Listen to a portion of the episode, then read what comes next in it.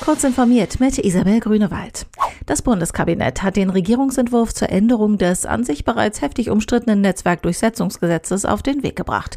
Die Initiative geht weit darüber hinaus, die Meldewege für Beschwerden nutzerfreundlicher zu gestalten und Auskunftsansprüche für gerichtliche Klagen durchsetzungsstärker zu machen.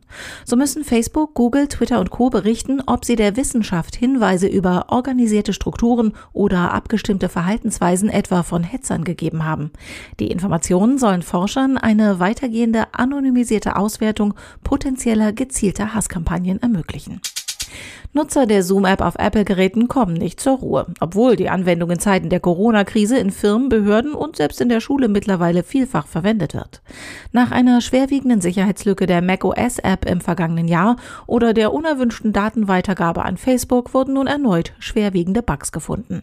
Darüber könnten lokale Angreifer auf den bestehenden Mikrofon- und Kamerazugriff von Zoom aufspringen und diesen exfiltrieren.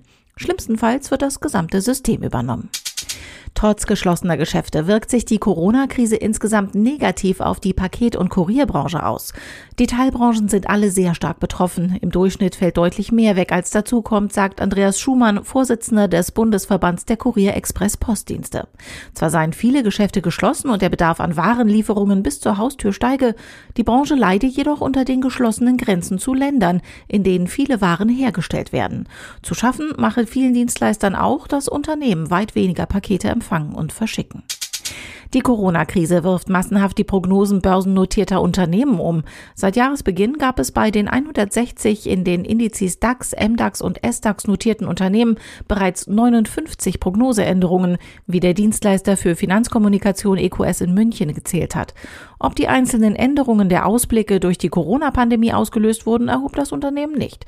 Dass mit 51 der allergrößte Teil in der Zeit nach dem 16. Februar erfolgte, als die Krise Fahrt aufnahm, liegt allerdings ein Zusammenhang nahe. Diese und weitere aktuelle Nachrichten finden Sie ausführlich auf heise.de.